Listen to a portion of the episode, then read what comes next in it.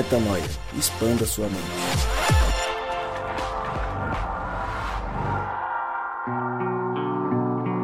Está no ar mais um podcast Metanoia e você é muito bem-vindo a mais um dia de expansão de mente.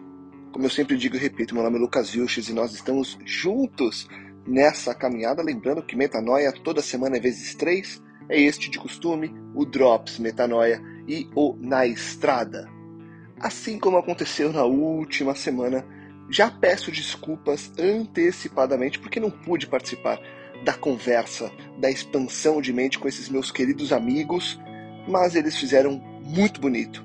Tocaram uma conversa incrível e você vai escutar isso a partir de agora. Na verdade, a partir de agora não, porque primeiro eles se apresentam e depois a gente começa diferente, com áudio de um ouvinte nosso que mandou uma pergunta, uma ponderação, uma sugestão de tema.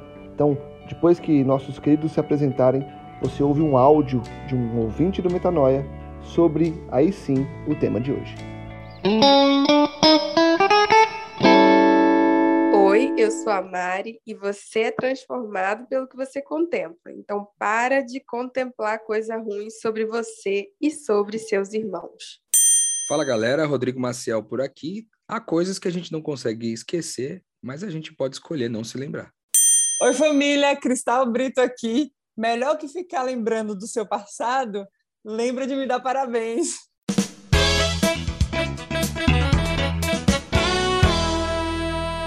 É, eu queria falar com você se você aceita a sugestão para o Metanoia.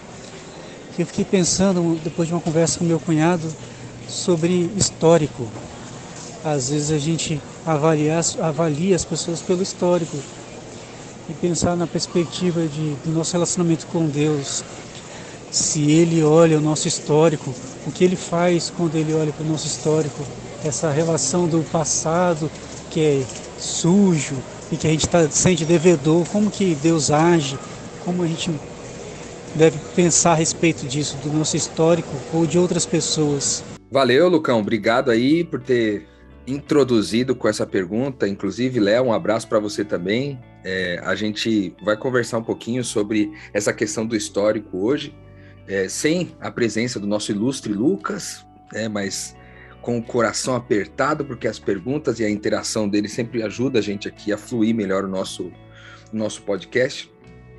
Então, a gente vai começar respondendo essa pergunta aí do Léo é, logo de cara, junto com Mariana Moraes, que acabou de chegar de viagem, depois de horas dormindo ou tentando dormir num ônibus congelante da Buzzer, e Cristal Brito, que está ali nos seus maiores desafios dos 30 anos de idade, afinal de contas, nesse exato momento em que gravamos esse episódio e que provavelmente esse episódio irá para o ar, ela está fazendo aniversário. Mariana Cristal está fazendo aniversário hoje. O parabéns para você pelo seu aniversário. Queremos que Deus te dê muita paz no coração. E cristaleira. Aê, obrigada, obrigada. Assim que eu acordar, eu vou te dar parabéns. Eu não acordei ainda. Mas Quero deixar. Você se sente amada por mim, eu acredito nisso. Então. Eu sei.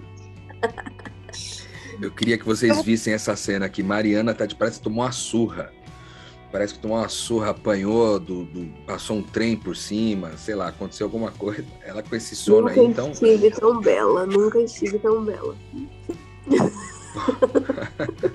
Vamos contar com o Espírito Santo para acordar a Mariana, né? Que a tristeza pode durar uma noite, mas a alegria pode vir pela manhã, virá certamente pela manhã. Então, no caso do frio, o frio pode durar uma noite, Mariana. Mas o calor de Vila Velha logo virá pela manhã. É isso, gente, é isso. Eu, eu, sei, eu sem dormir, eu tenho umas alterações de caráter, né? Peço licença, mas é, eu acho que é pelo menos tem a ver com o papo de hoje, né? Falar de caráter. É um bom momento para eu falar do, do nosso histó mal histórico. O meu se concentra bastante quando eu não durmo direito. Vamos ver o que esse episódio nos reserva. Legal. Essa é, essa dúvida aí que foi colocada por um dos nossos ouvintes, que jogou para a gente a sugestão do tema, eu queria só fazer uma breve introdução, porque aqui no Metanoia a gente tem algumas bases que a gente sempre tenta trabalhar é, ao longo da, do.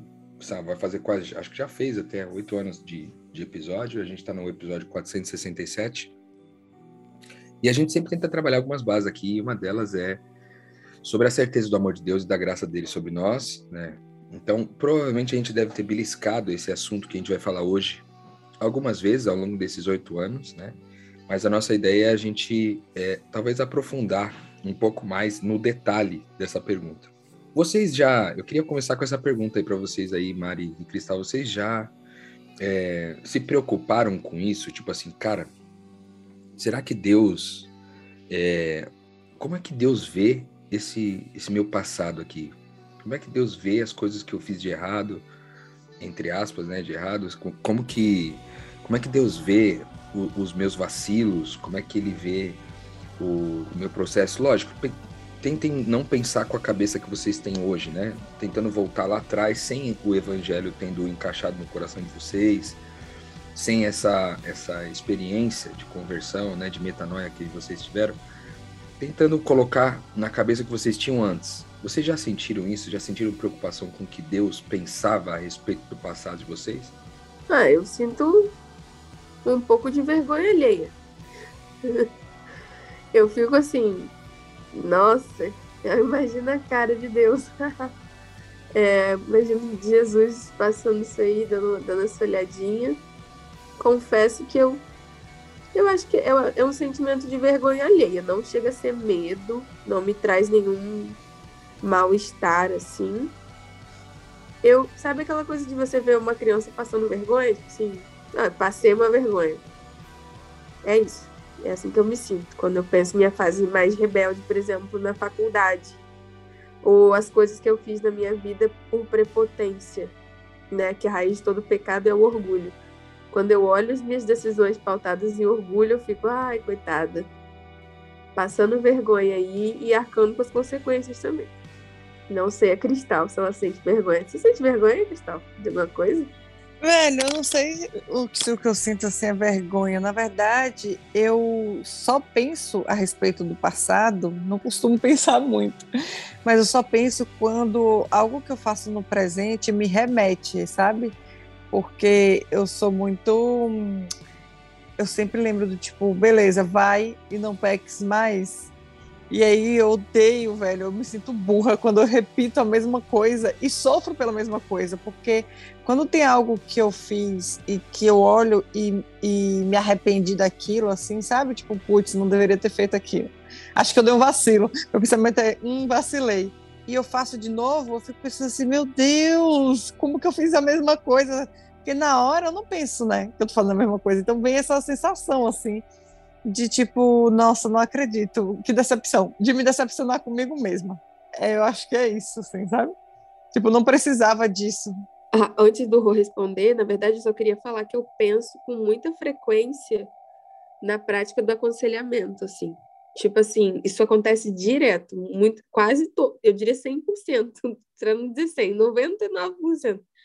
É, tipo assim, a pessoa, ela, eu tô vendo que ela tá fazendo algo que eu já fiz, sabe?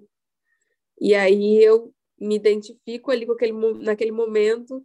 Tipo assim, eu já conheci essa Mariana que faz isso aí, eu sei que isso aí dá nisso aqui. Eu faço muito isso, assim. Não sei se não acho isso certo nem errado, mas eu faço. que é me identificar com as pessoas e tentar ter mais misericórdia também por essa identificação, cobrar menos, porque se Deus não me cobrou, eu não vou poder cobrar a pessoa. Eu uso bastante meu passado como crivo para não não cobrar nada de ninguém que Deus não me cobrou. Assim. Engraçado, né? Como que a gente tem percepções diferentes, né? Durante muitos anos, eu não tinha esse constrangimento da vergonha que que Mari tinha e também não tinha essa questão da raiva às vezes de si mesmo ou ficar é, por, por ter repetido uma coisa que eventualmente já cometeu antes e que não em que entendeu que não era bom.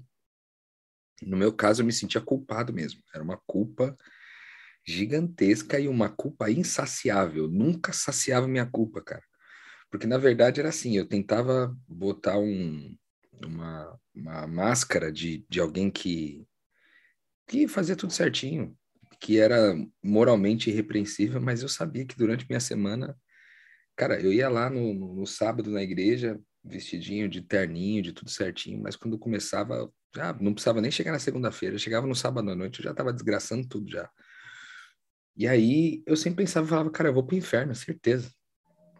Certeza que eu vou pro inferno. Eu não tenho dúvida. Eu vou continuar indo na igreja lá no sábado para ver se Deus tem misericórdia de mim. Quem sabe se eu for muito na igreja e fizer o que ele quer que eu faça, que é ir à igreja, que na minha cabeça era isso antes, quem sabe ele tenha misericórdia de mim e me poupe do fogo eterno, me poupe do inferno. Quem sabe?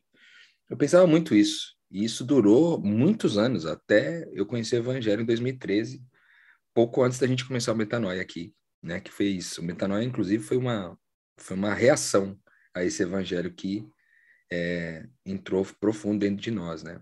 Então, acho que é importante a gente falar aqui das nossas duas é, percepções do antes, do antes do evangelho ter chegado na nossa vida e depois dele ter chegado na nossa vida, porque são, são é, possivelmente formas diferentes de olhar a mesma coisa, né?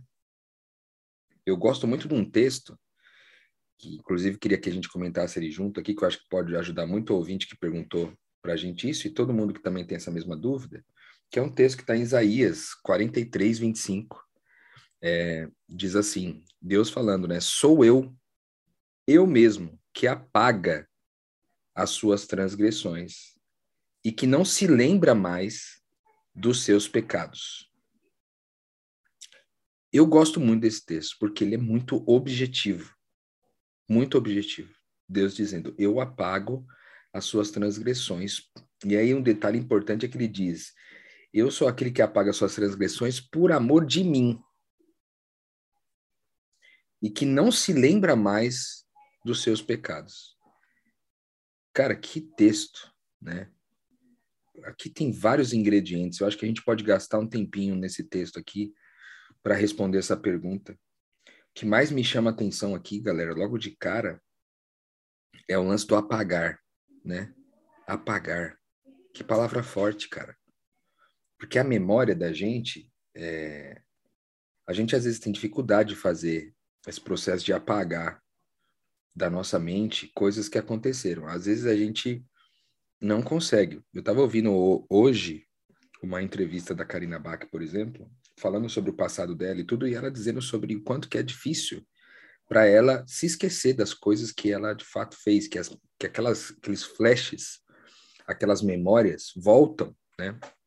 Possivelmente é o que o próprio a própria pessoa que sugeriu aí o nosso tema de hoje o que ela pensa também, porque muitas vezes esse esse flash de memória vem à mente.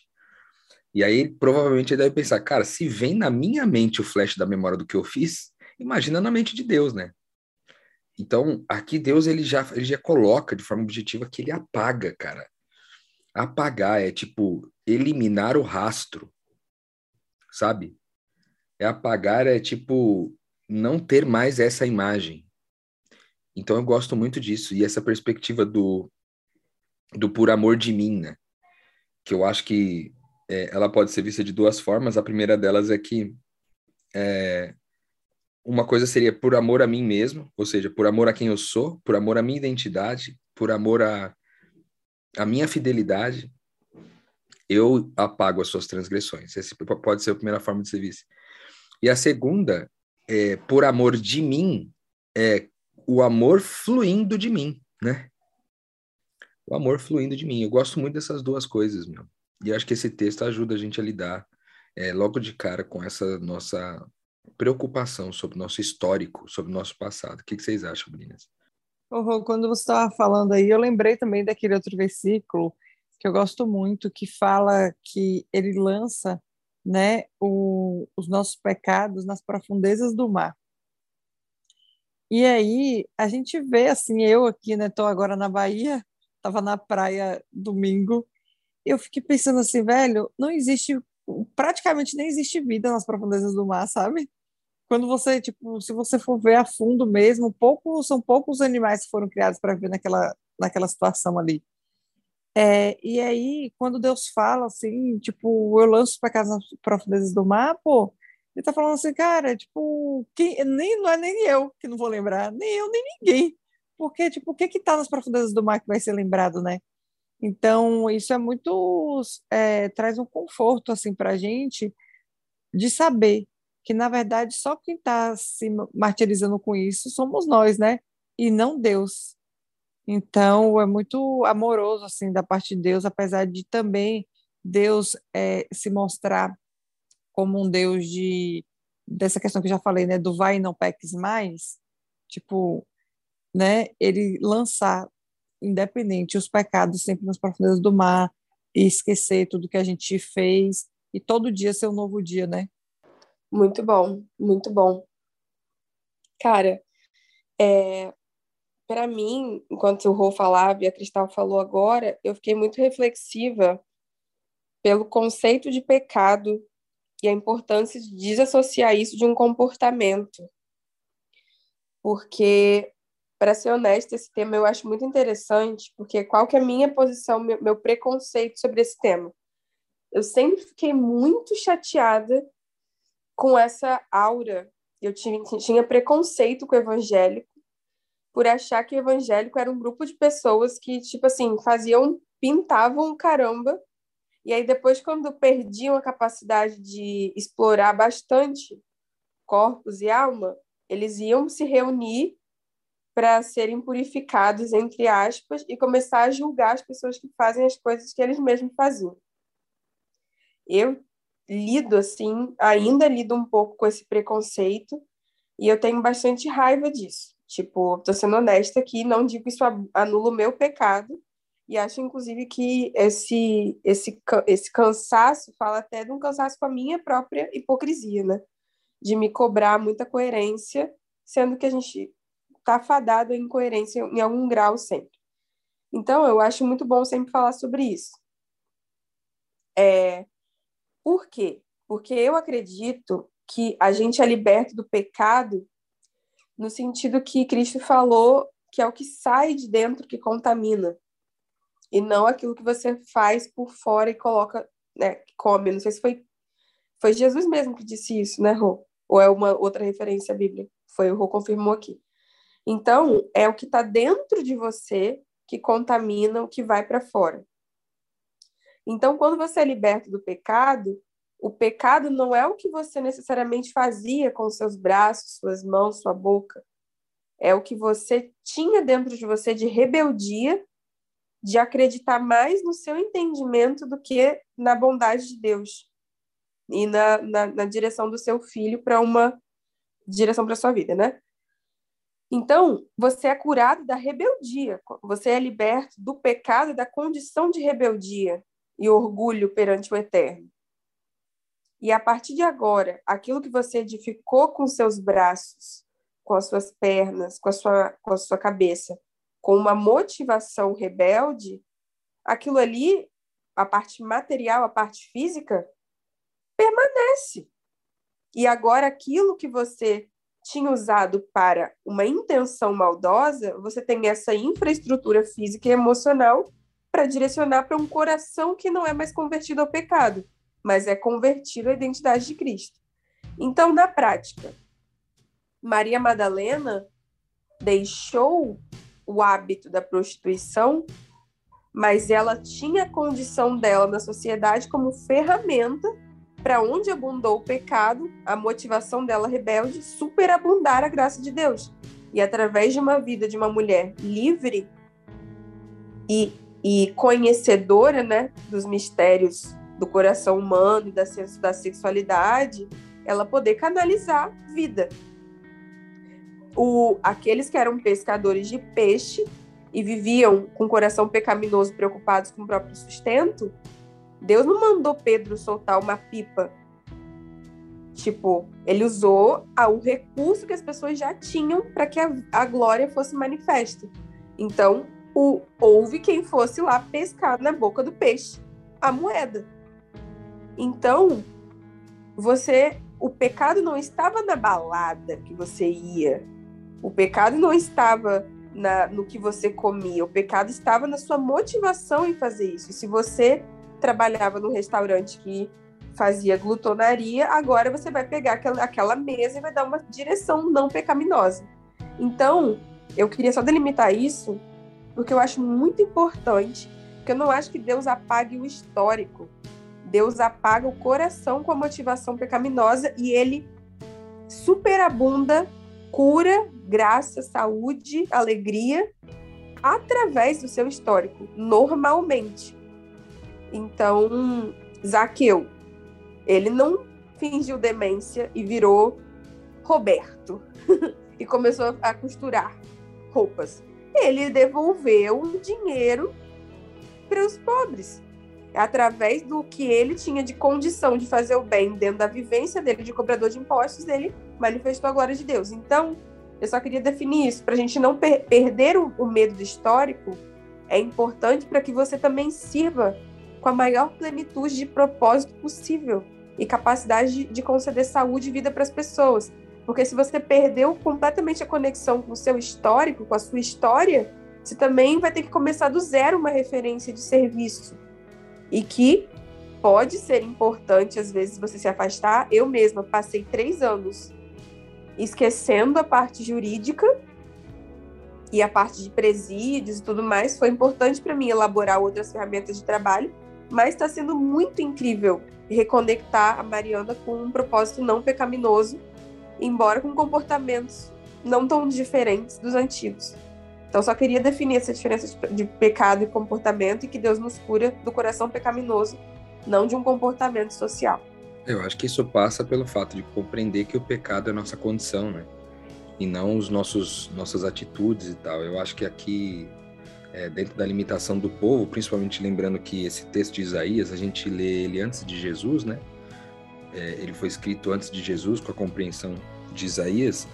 E além disso, você tem é, o texto que a Cristal citou, que aliás é bem completo também, viu, Cristal? Está no é Miqueias 7,19, que diz: De novo ele terá compaixão de nós, ele pisará as nossas maldades e atirará todos os nossos pecados nas profundezas do mar. Então, eu acho que há essa visão é, do, da, da condição, mas também essa estratificação, vamos dizer assim, o próprio Deus estratificando a nossa condição em atos de pecado, né, em, em, em atitudes, e ele, nos dois casos, apagando é, o pecado, apagando a condição, né, mas também reconciliando a história daquele que, naquele lugar, naquele contexto, é, vivia de forma pecaminosa, né? Agora, reconciliado no mesmo contexto, ele vai amar mais e melhor. Essa é a nossa é, compreensão sobre o Evangelho.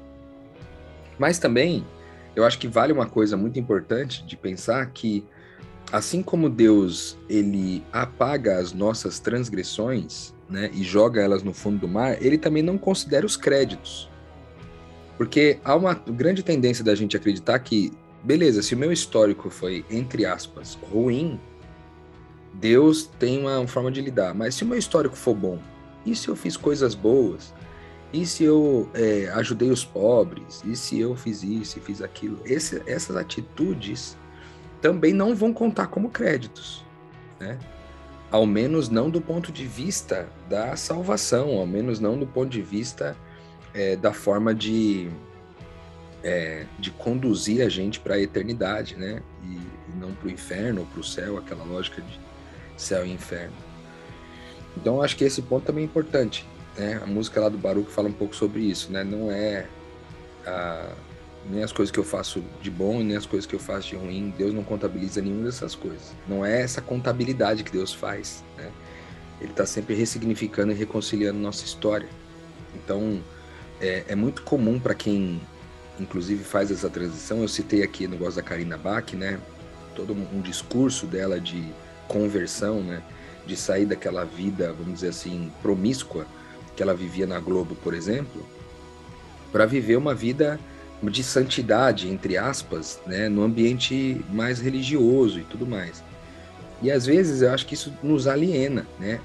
Primeiro porque a gente quer esquecer esse passado que Deus já esqueceu, a gente não consegue, como eu falei no começo. E segundo, que uma vez não conseguindo esquecer, eu tenho que combater isso aí para garantir para mim mesmo que eu não gosto daquilo.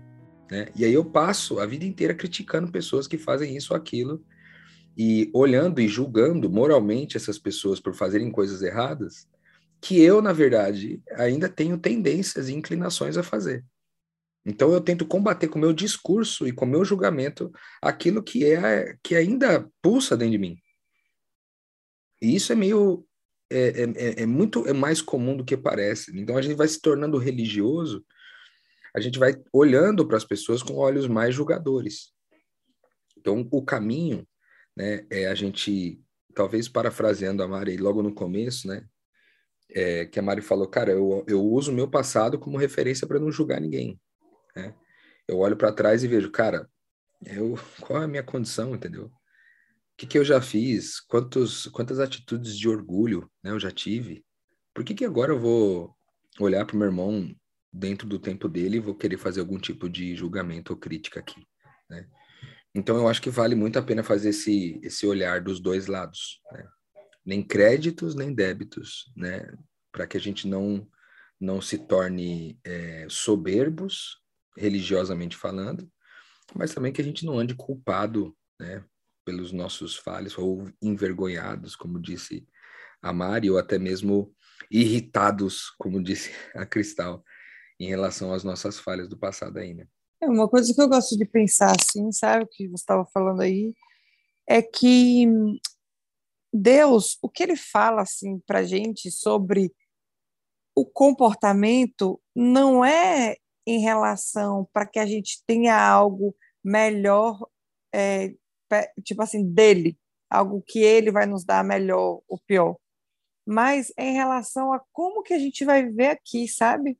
O que que a gente vai construir aqui na Terra como seres humanos, assim. Tipo assim, é, Jó, quando aconteceu tudo com Jó lá, que ele não fez nada e perdeu tudo, Deus chegou e falou assim, velho, eu vou te dar também dez vezes mais. Vou dar dez vezes mais porque você é o cara fiel, não sei o quê.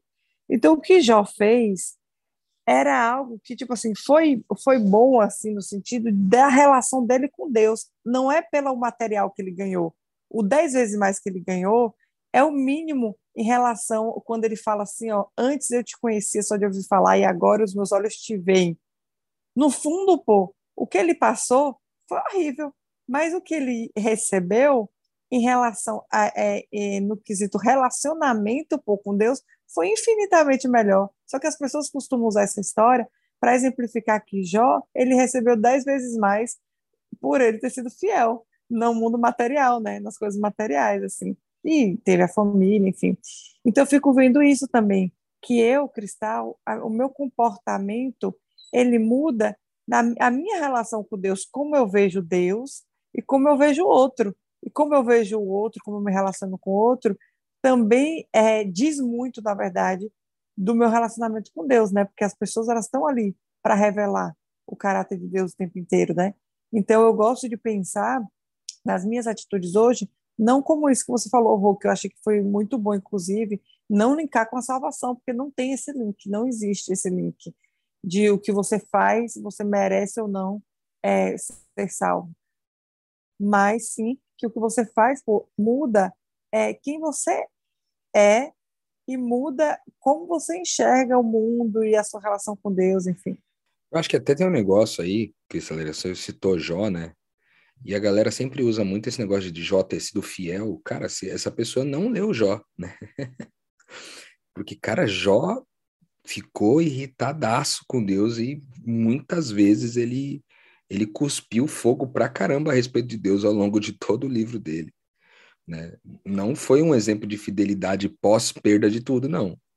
Inclusive, é, no final, só no final que ele foi entender, depois de ter tomado um, umas boas chanfradas de Deus, ele fala, cara, fui eu que coloquei o limite aí do, da água do, do oceano para não entrar no, no, no, no continente. Onde você estava quando eu fiz isso aí, né? Mais ou menos assim. Fala, velho, você não sabe de nada, o que, que você sabe, entendeu?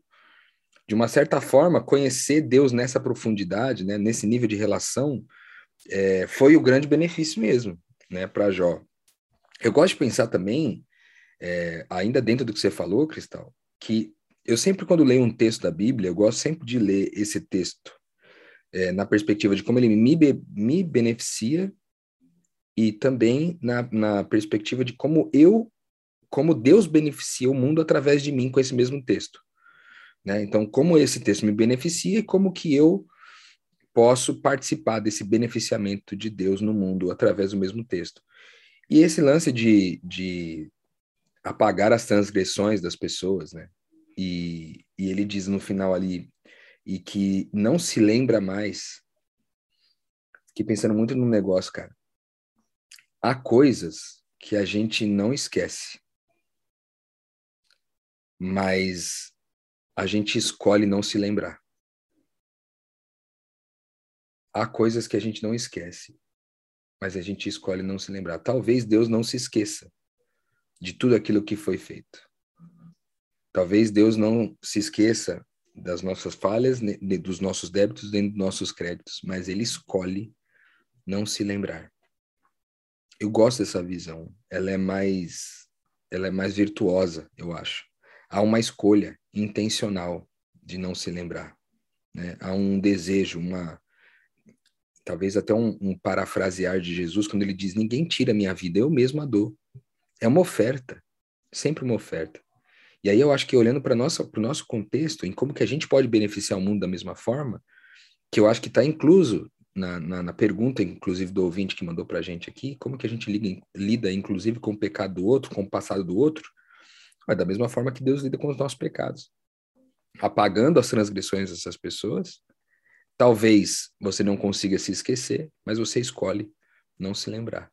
Né? Eu acho que isso pode ser, pode fazer toda a diferença aí nos relacionamentos do dia a dia, não somente com Deus, né? Como a Cristal falou, que há um crescimento significativo e aprofundado na relação com Deus quando a gente vai encarando a vida desse jeito, mas também na, na relação uns com os outros, né?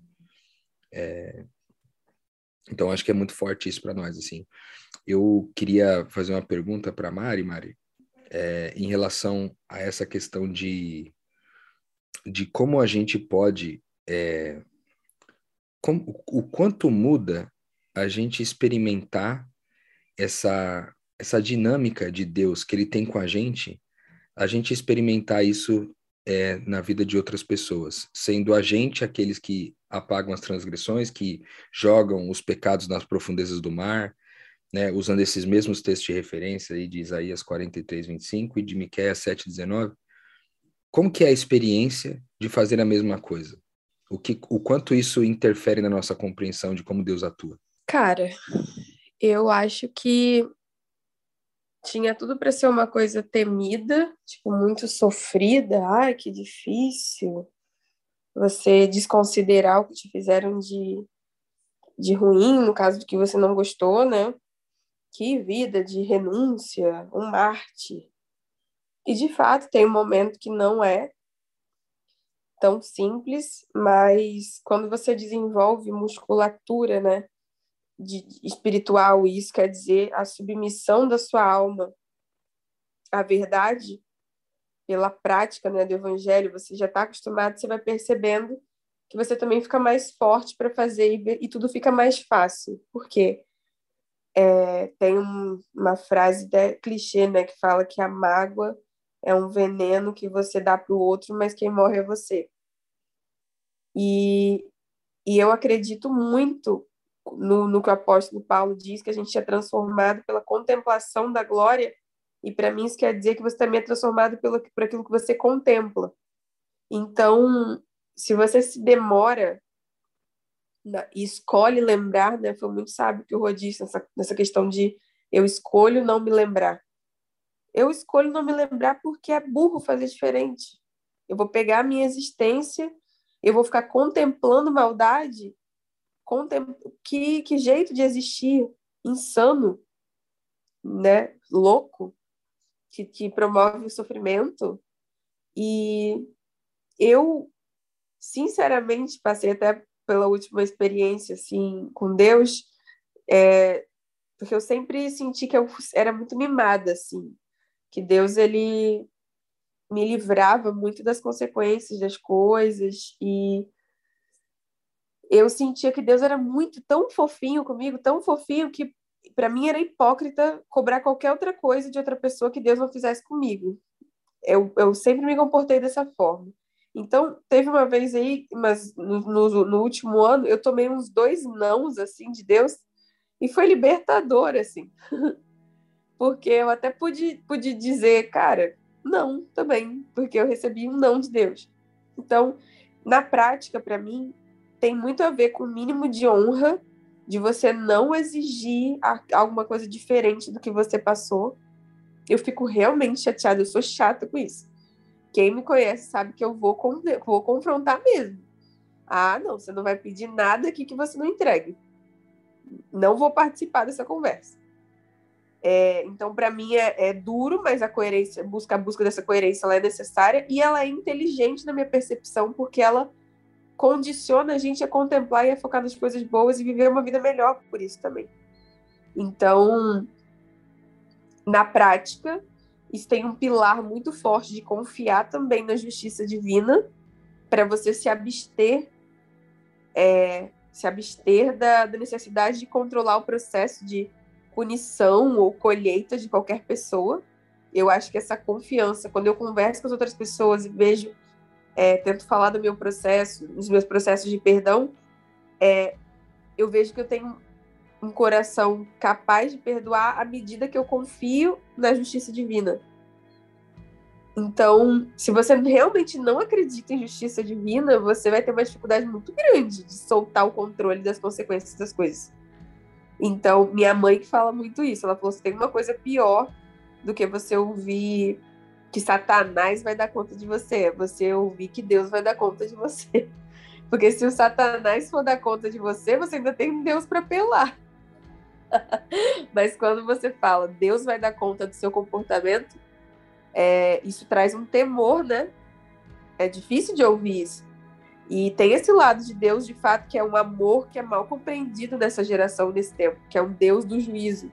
Cara, e foi uma reconciliação muito grande para mim ver que o maior ato de amor que você pode ter por alguém é promover, é, é Deus fazer isso. É tipo, interromper a maldade quando a pessoa já tá, perdeu a consciência do que ela tá fazendo. E ela seria incapaz de parar. E aí, e, e a, sendo xingado pela própria pessoa, você interrompe o processo dela de destruição. Então, eu acredito muito que Deus faça isso, porque ele já fez isso comigo. Então, eu acho esse o ato de maior bondade. Então, muitas vezes, quando eu tô vendo uma pessoa falar umas coisas nada a ver com o evangelho, eu vejo que a pessoa tá crendo nos negócios que Jesus falou exatamente o contrário. Eu não me empenho em, tipo, convencê-la de nada, eu só fico assim, na hora que essa ficha cair, vai doer. E aí isso torna o processo de, de, de, de, como é que eu posso dizer, colocar em prática o que o Rô disse, de não levar em conta, não ficar levando em conta o pecado muito mais leve. Porque não está na minha mão. Eu não sou juiz, na nossa identidade de Cristo não está o papel de juiz. Jesus não é o não é esse papel que ele coloca, ele é o advogado. Então, não é nosso papel julgar. E aí é um papel bem melhor. Porque não é porque você não vai julgar que não há julgamento, tá? Perceba isso. Só descansa nisso. Não cabe a você julgar. Mas não é porque você não pode julgar que não haverá julgamento. Então, submeta-se ao eterno. E aí, evita contemplar a maldade. É a melhor forma de responder a maldade é você evitar contemplá-la, porque ela não cresce. Acho que é uma forma bem inteligente e próspera né, com o nosso corpo, com as nossas emoções. Na prática, para mim, é isso. Para aqueles que gostam de teologia, né, esse texto que a Mari falou aí sobre contemplar, né, de a gente ser transformado por aquilo que a gente contempla, está em 2 Coríntios 3,18. É, eu queria falar uma coisa, cara, antes da gente até caminhar para esse finalzinho aí do episódio, que é o seguinte. Uh, até talvez acrescentando um pouco naquilo que a Mari falou, sobre se você não, acredita na justiça de Deus, talvez seja difícil para você fazer justiça, né? Ou praticar a justiça. É, o que acontece é que a gente aprendeu, em especial no nosso país, no nosso contexto, no mundo evangélico, a gente aprendeu muito essa face 1. Aprender o que Deus falou e como isso me beneficia. Só que a gente não tem como conhecer bem aquilo que Deus nos entregou, esse amor que nos perdoa de tudo aquilo que a gente fez, de tudo que a gente faz, de tudo que a gente ainda vai fazer, esse amor que apaga as transgressões, esse amor que escolhe não se lembrar, esse amor que joga no fundo do mar as coisas, esse amor que faz tudo isso por amor de si, ou seja, por um amor que flui de, de dentro de si e também por, por amor à fidelidade, à identidade dele. A gente só vai conseguir entender isso com mais profundidade quando a gente praticar a mesma coisa, cara. É só expressando a mesma identidade, é só chegando lá diante de uma situação, tipo assim, inaceitável é, de você escolher não se lembrar, como por exemplo um abuso. Pode ser psicológico, físico, pode ser sexual. Cara, se esquecer-se disso talvez não seja possível, mas quando você faz uma escolha intencional de não se lembrar, porque você apagou a transgressão daquele que errou contra você, assim como Deus fez, você experimenta o que Deus experimenta quando ele faz isso. E aí a melhor forma de você aprender uma coisa é você praticando ela. Dentro do princípio da pedagogia, a gente aprende isso. Que você tem uma capacidade de aprendizado lá só observando, tem uma outra capacidade exercitando. E por último, né, quando você tendo praticado, você ensina outras pessoas a viver do mesmo jeito. Então passa por todas essas etapas de pedagogia na nossa vida, de forma que a gente pode compreender melhor o amor de Deus, melhor a misericórdia de Deus, quanto mais misericordiosos nós somos. Porque a misericórdia tá, ela tá fluindo por mim. Ela tá passando pelo meu nariz, pela minha boca, pelas minhas palavras, pelo meu corpo. Aí eu consigo entender misericórdia. Se eu ficar só no campo das ideias, listando textos bíblicos, que vão dizer para mim como que é a misericórdia de Deus, eu só vou ter a primeira parte do aprendizado. Mas é a, segunda e mais profunda e significativa parte do aprendizado está em praticar isso aí. Por isso que Jesus falou assim, falou, cara, se vocês ouvindo todas essas coisas não colocar em prática, é como se vocês construíssem uma casa na areia. Ela no primeiro vento ela vai embora. Campo das ideias. Bateu o ventinho, pronto, a casa caiu. Mas se vocês colocarem em prática, vocês vão fazer como se vocês construíssem uma casa na rocha, que vem o vento forte e não derruba. O que, que pode ser derrubado aí? Você? Não. Sua identidade, né? A sua identidade, porque daí, quando você constrói a casa na, na rocha, a sua identidade está tão segura, tão presa, né? Tão firmada num lugar seguro que você continua representando quem você é e por consequência representando quem Deus é. Então, não pensem, né, é, apenas na perspectiva de que Deus, do benefício que tem de Deus apagar o teu histórico, mas pratiquem o apagar do histórico dos outros para experimentar de forma mais profunda o que significa. Basicamente é isso aí.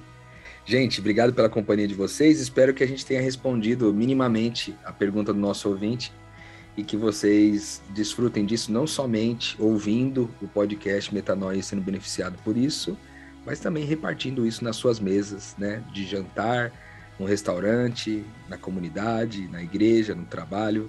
Conversem sobre isso, né? Façam com que esse conteúdo se espalhe, não somente através dos áudios aqui, mas através de você, que afinal de contas é o que você é, um filho de Deus, amado e amoroso, iluminado e luminoso. Um salve, salve a todos vocês que escutam a gente aqui mais uma vez. Até logo. Obrigado, queridos. Obrigado por esse papo, por essa grande lição, por essa grande expansão de mente e que seja assim semana após semana, com muita, mas muita expansão de mente. Como eu sempre digo e repito, compartilhe, divulgue e ajude que mais pessoas possam expandir a mente. Obrigado, Romari e Cristal. E obrigado a você que nos escutou.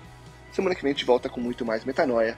Metanoia, expanda a sua mente.